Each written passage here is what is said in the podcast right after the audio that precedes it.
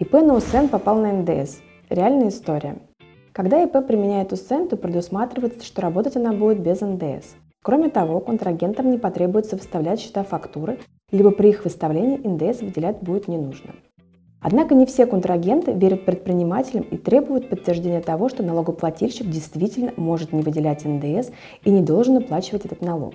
Законодательство не предусматривает необходимость налогоплательщиков подтверждать перед своими контрагентами право на применение УСН. Но иногда не лишним бывает это сделать, так как это часто помогает сохранить отношения с клиентами. Поэтому сегодня в нашем видеоролике я поделюсь с вами реальной историей нашего клиента ИП, который на УСН попал на НДС.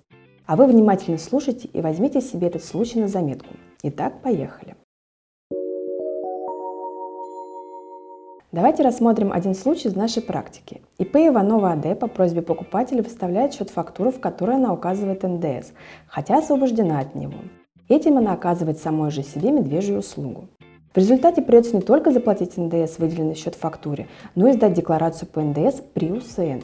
Зачем же ИП на УСН выставлять счет фактуры с выделенной суммой НДС? Самая обычная причина – действительно просьба контрагента.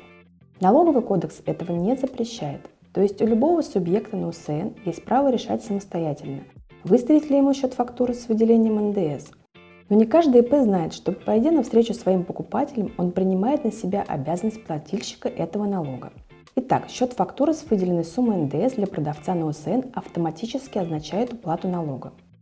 Но могла ли она принять к вычету сумму НДС, которую выделила в своих счет-фактурах? Нет, не может. Дело в том, что такое право есть только у плательщиков НДС – Однако факт уплаты налога СН не делает его плательщиком НДС. Счет фактура она выставила по собственному решению. Так что выходит, что налог она платит добровольно. В ходе проверки ФНС выставила требования по уплате НДС, но ИП Иванова АД это требование проигнорировала.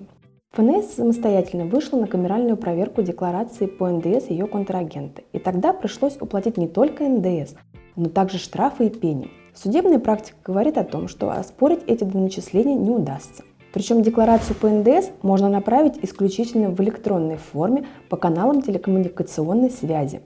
Ради этого пришлось завести ЦП и заключить договор с оператором электронного документа оборота. Отчет на бумажном носителе не принимают, а ИП получат за его неподачу штраф и иные негативные последствия. Выводы. Для ИП на УСН нет никакого смысла выставлять счета фактуры. Если это и делается, то обычно для того, чтобы угодить крупному контрагенту. Но выгода от такого сотрудничества представляется сомнительной. Ведь выставленный в счет фактуре налог нужно платить в бюджет, а по окончанию квартала подать в ФНС декларацию по НДС в электронной форме. Неисполнение обязанностей налогоплательщика повлечет не только доплату налогу, но и штрафные санкции. Поэтому, чтобы не сделать ошибок и грамотно построить свой бизнес, советую обращаться за помощью к нам в юридическую компанию Юрвиста. На этом у меня все. До новых встреч!